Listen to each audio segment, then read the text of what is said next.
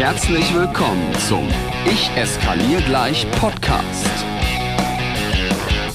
Dem Podcast, der dir als Pädagogen hilft, mit schwierigen Verhaltensweisen, herausfordernden Situationen und echten Krisen noch sicherer umzugehen. Von und mit Raphael Kirsch. Einen wunderschönen guten Tag, herzlich willkommen. Schön, dass du wieder eingeschaltet hast zu einer neuen Folge des Ich eskaliere gleich Podcastes. Sag mal, was ist denn eigentlich gerade in der Welt los? Hm? Also für uns Erwachsene ist es doch gerade absolut anstrengend, sich in dieser Welt irgendwie zurechtzufinden. Was haben wir gerade? Wir haben Preiserhöhungen in allen möglichen Bereichen, an allen möglichen Ecken und Enden. Wir haben Kriege in der Welt und daraus resultierende Flüchtlingsströme überall, mit denen wir auch im pädagogischen Kontext zurechtkommen müssen.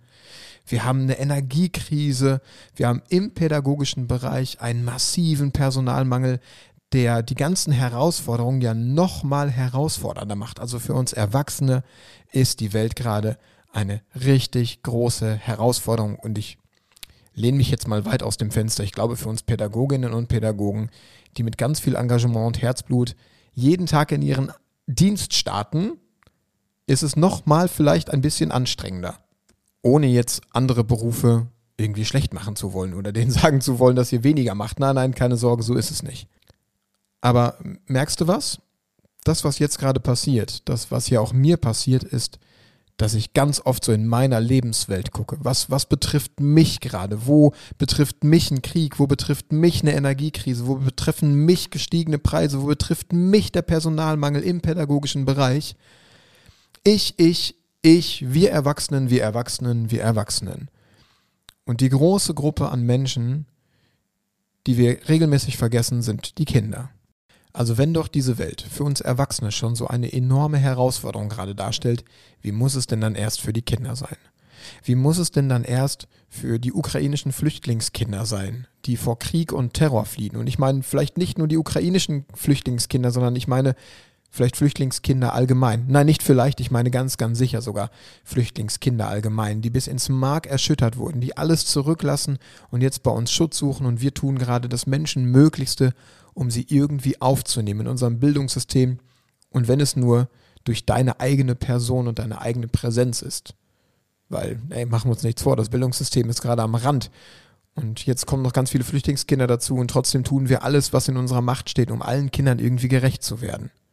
Aber vielleicht meine ich ja nicht nur Flüchtlingskinder, sondern jedes Kind erlebt in seinem Leben statistisch gesehen bis zum zehnten Lebensjahr einmal eine heftige Krise, die es bis ins Mark erschüttert, die es in seinen Grundfesten wanken lässt und an Erwachsenen zweifeln lässt. Und das können ja manchmal solche Dinge sein, die wir Erwachsene gar nicht auf dem Schirm haben.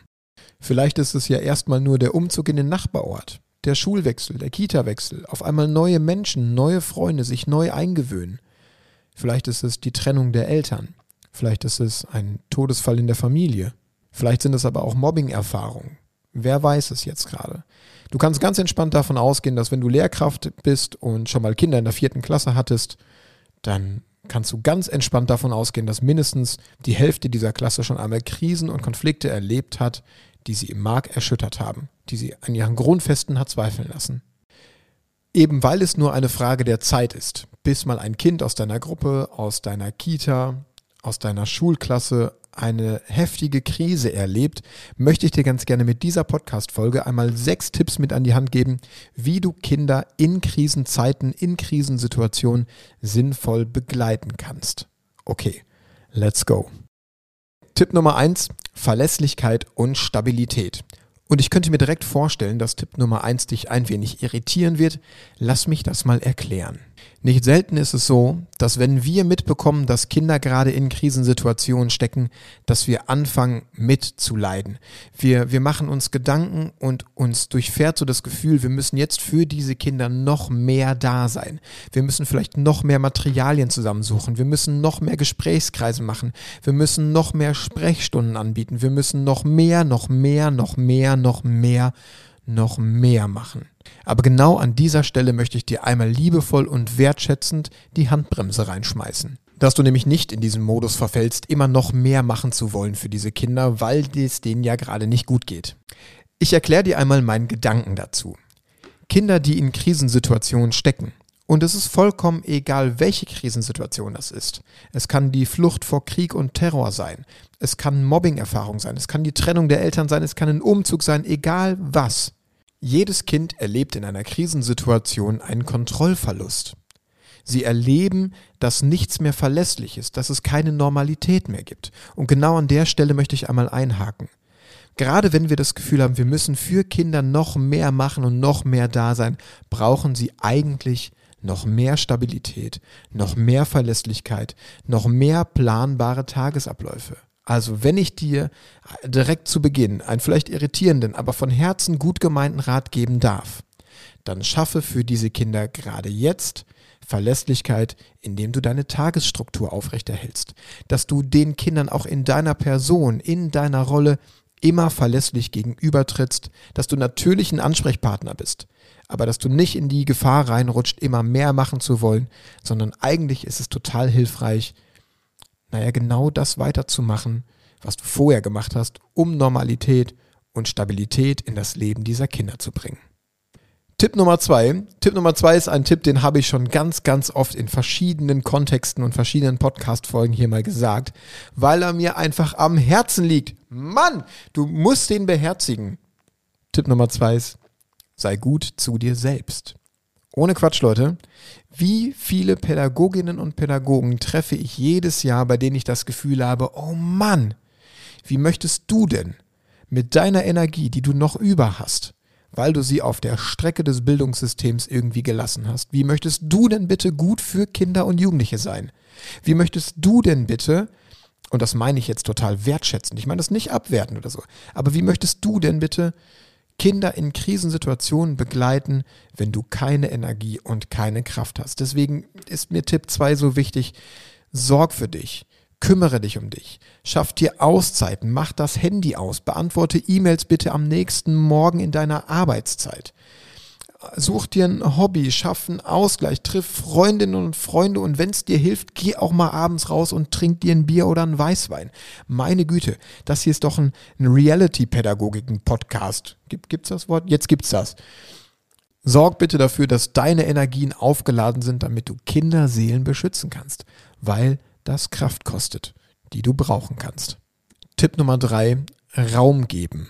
Kinder brauchen Räume, um ihre Gefühle äußern zu können. Jetzt habe ich natürlich gerade in Tipp Nummer eins gesagt, fang nicht an, noch mehr zu installieren, noch mehr zu machen und noch mehr und noch mehr. Und trotzdem macht es ja Sinn, für Kinder eine bestimmte Zeit irgendwie doch zu reservieren, beziehungsweise dort ein Angebot zu installieren, was Kinder und Jugendliche und auch die Eltern sehr, sehr gerne wahrnehmen dürfen. Du kannst natürlich auch gerne mal einen Gesprächskreis dazu machen, sei aber bitte in diesen Kreisen sehr, sehr vorsichtig, was du ansprichst, wie du es ansprichst. Manchmal ist weniger mehr, denn die Gefahr von Retraumatisierung, wenn man zum Beispiel über Kriege spricht oder über Freundschaft spricht, wenn Kinder gemobbt werden gerade, ist natürlich sehr, sehr groß. Deswegen sei da bitte sehr sensibel und halte diese Gespräche kurz. Mit Raum geben meine ich, schaffe vielleicht ein Angebot, das Kinder wahrnehmen dürfen, das Eltern wahrnehmen dürfen, nicht müssen. Und das kann wirklich was Kleines sein. Ich mache dir mal ein Beispiel. Ich kenne eine ganz, ganz tolle Lehrkraft, die sagt jedes Mal, bevor die Kinder in die Pause gehen, und wenn noch etwas ist, ihr Lieben, du weißt ja, du gehst jetzt in die Pause und ich sitze noch fünf Minuten hier. Und dann dürfen die Kinder kommen, in diesen fünf Minuten, wenn sie das Gefühl haben, hier gibt es gerade etwas, was ich loswerden möchte, was mir wichtig ist. Damit so ein Raum von Kindern angenommen werden kann, musst du natürlich diesen Raum ein bisschen erklären. Du musst ihn anleiten, du musst nochmal klarkriegen, was sind wirklich wichtige Dinge, die jetzt gerade für diese Zeit, für diesen Zeitraum, für diesen Raum bestimmt sind. Aber vertraue mir, Kinder kriegen das extrem gut hin. Und manchmal wenden sie sich ja mit Dingen an dich, die in ihrer Welt total wichtig sind. Für uns Erwachsene vielleicht eher so, naja, äh, ich bin jetzt mal ein bisschen bagatellisierend, ne? die sind vielleicht nicht ganz so wichtig. Aber nimm das bitte ernst. Wenn ein Kind diesen Raum sucht, ihn findet und auch wahrnimmt, dann nimm das bitte ernst. Mein Tipp Nummer vier, sorge für schöne Erlebnisse. Nicht selten ist unser Alltag im pädagogischen Kontext ja sehr, sehr durchgetaktet, sehr durchstrukturiert. Gerade die Kolleginnen und Kollegen aus, aus Schule wissen ja, wie eng manchmal der Lehrplan auch diesen Alltag macht. Und gerade dann können schöne Erlebnisse für diese Kinder nochmal ganz, ganz kleine Leuchtfeuer sein, die sie nochmal in den nächsten Tag bringen, die ihnen gute Laune machen, die sie mal auf andere Gedanken bringen. Und das können wirklich Kleinigkeiten sein. Das kann mitten in der Mathestunde mal ein kurzes Bewegungsangebot sein, bei dem alle herzlich lachen. Es kann ein Spiel am Ende der Stunde sein. Es kann aber auch einfach nur sein, dass jemand sagt, hey Leute, das Wetter ist schön. Wir gehen auf den Schulhof und lassen uns mal zehn Minuten die Sonne ins Gesicht scheinen. Kleinigkeiten eben. So kleine Momente, wenn so die Sonne ins Gesicht scheint, wo man nicht an das denken muss, was einen den ganzen Tag belastet. So, bevor ich jetzt zu meinem letzten, nee, vorletzten Tipp komme, möchte ich noch einen kleinen Gedanken einschieben. Vielleicht denkst du ja gerade, hä? Der Raphael hat doch gerade in Tipp 1 gesagt, ich soll nicht mehr machen, ich soll nicht explizite Dinge jetzt für diese Kinder entwickeln, ich soll nicht tolle Sachen aus dem Boden stampfen. Und jetzt kommt er mit so Tipps um die Ecke, die eigentlich genau das Gegenteil davon sind. Also jetzt mal irgendwie Pausen genießen, ein kleines Spiel einschmeißen, eine Gesprächsrunde anbieten und so weiter und so weiter. Was mir an der Stelle sehr wichtig ist, ist zu differenzieren, was machen wir für dieses einzelne Kind und was machen wir aus unserer Rolle der Pädagogin, des Pädagogen heraus für meine Gruppe, für meine Klasse. Weil das darfst du sehr, sehr gerne tun. Ich möchte dir in Tipp 1 den Hinweis geben, dass du nur für dieses eine Kind oder für diese zwei Kinder nicht auf die Idee kommst, mehr installieren zu wollen. Aber wenn du zum Beispiel sagst, hey Leute, die ganze Klasse, wir gehen einfach mal alle zehn Minuten raus, ohne zu benennen, dass es eigentlich um ein einzelnes Kind geht gerade. Dann bist du richtig wertvoll. Also mein Wunsch wäre, dass wir ganz klar differenzieren, was ich in Tipp 1 meine und dass wir differenzieren, was die anderen Tipps beinhalten. Weil in den anderen Tipps geht es immer darum, dass du etwas für eine ganze Klasse, für die ganze Gruppe machst, ohne dieses eine Kind nochmal besonders hervorzuheben. Denn das, was dieses Kind gerade nicht braucht, ist irgendwie besonders behandelt zu werden. Zumindest nicht in einem Sinne, dass alle anderen das unbedingt und zwingend mitbekommen. So, vorletzter Tipp, Tipp Nummer 5, Elternarbeit, Erziehungsberechtigtenarbeit. Zum Thema Elternarbeit oder die Arbeit mit den Erziehungsberechtigten, das können ja zum Beispiel auch betreuende Personen in Heimen oder Wohngruppen sein, habe ich einen ganz, ganz spannenden Gedanken für dich. Auch hier geht es nicht darum, dass du jetzt neue Dinge und mehr Dinge aus dem Boden stammst und noch mehr Zeit in die Elternarbeit investierst. Aber vielleicht ist der eine wichtige Tipp gerade an der Stelle, höre hin. Höre einfach nur hin und mache mal von Zeit zu Zeit nur ein Angebot. Meistens reicht das. Auch hier durfte ich in den letzten Wochen eine ganz, ganz tolle Erfahrung machen. Da habe ich einen Lehrer kennengelernt, der hat betroffenen Eltern und betroffenen Erziehungsberechtigten eine Mail geschrieben, in der einfach nur drin stand, Hallo Familie so und so, kann ich etwas für Sie tun? Mit freundlichen Grüßen. Und ich habe mir so gedacht, als ich das gehört habe, wow, wie schön. Wie schön und wie einfach und wie, wie wenig zeitintensiv zugleich. Du schreibst einfach nur, kann ich etwas für sie tun? Und die meisten Leute werden antworten, nee, danke, es geht schon. Ist alles in Ordnung gerade? Und selbst wenn du weißt, nee, es ist nicht alles in Ordnung und es geht bei weitem noch nicht so einfach.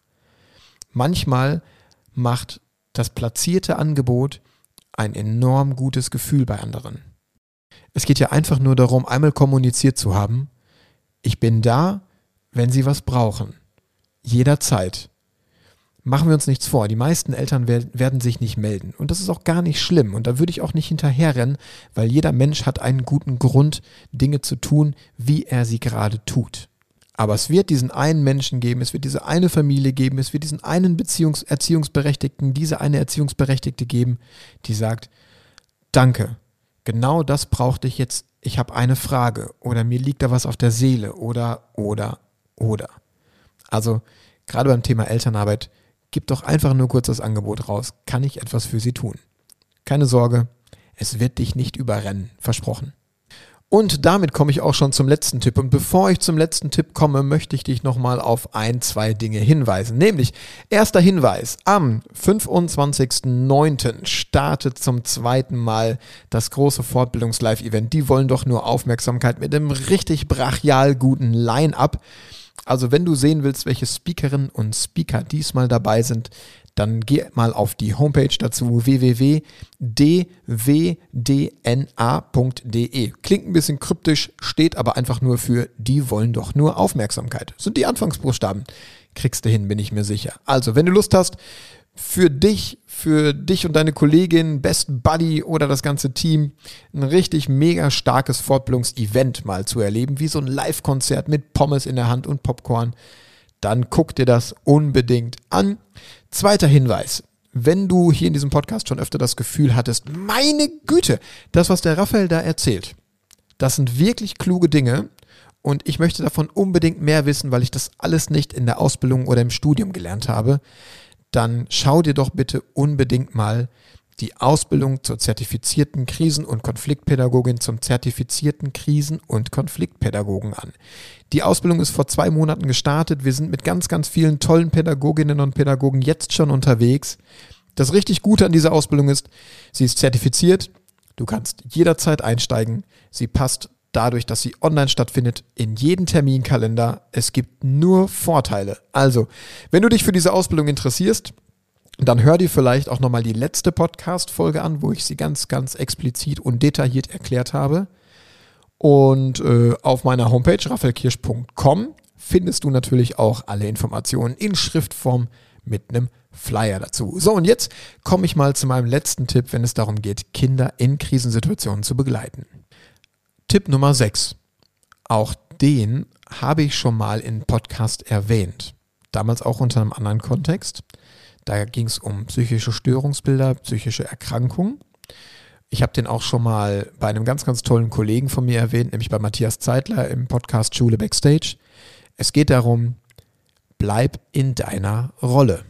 Und der Tipp, bleib in deiner Rolle, baut im Prinzip so ein bisschen auf Tipp Nummer 1 auf, wo das Gefühl da ist, immer mehr machen zu wollen. Und ah, jetzt, jetzt lege ich dir die Handbremse vielleicht nicht mehr ganz so liebevoll rein, sondern bin da sehr, sehr klar und sehr, sehr vehement ich habe viele Jahre schon Krisen- und Konfliktpädagogik hinter mir und erlebe ganz, ganz viele engagierte Pädagoginnen und Pädagogen, die mit Herzblut und viel Energie gerade für krisengebeutelte Kinder, Jugendliche und Eltern da sind.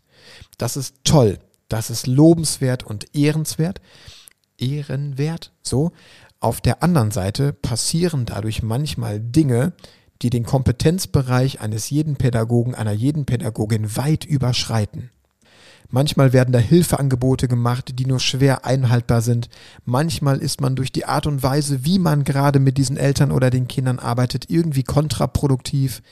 Gerade aus meiner Erfahrung heraus, Kinder- und Jugendpsychiatrie, wie viele Lehrkräfte ich erlebt habe, die, naja, auf bestimmte Brotkrumen, die Kinder und Jugendliche einem dahinschmeißen, äh, absolut kontraindiziert und kontraproduktiv reagiert haben. Also bitte, bitte, bitte bleib doch in deiner Rolle. Bleib doch in dem Bereich, in dem du dich wohlfühlst und den du gut handeln kannst. Nicht, dass du aus Versehen, und ich bin da sehr, sehr klar, ich rede von aus Versehen, weil ich glaube, niemand macht das mit voller Absicht. Nicht, dass du aus Versehen mal deinen Kompetenzbereich überschreitest und eine Lawine lostrittst, die niemand mehr aufhalten kann. Also, bleib bitte in deiner Rolle und sei da für Kinder und Jugendliche eine richtig starke, verlässliche Bank mit Herzblut, mit Engagement, mit all dem, was dich halt auch auszeichnet. Ich hoffe, du kannst jetzt am Ende dieser Folge mit diesen sechs Tipps etwas anfangen. Du kannst die beherzigen, du kannst die vielleicht nachvollziehen, wie ich auf den einen oder anderen Gedanken komme. Wenn dem nicht so ist, dann frag mich sehr, sehr gerne und wir gehen einfach mal kurz ins Gespräch, in den Austausch. Dafür bin ich ja da und dafür liebe ich Social Media.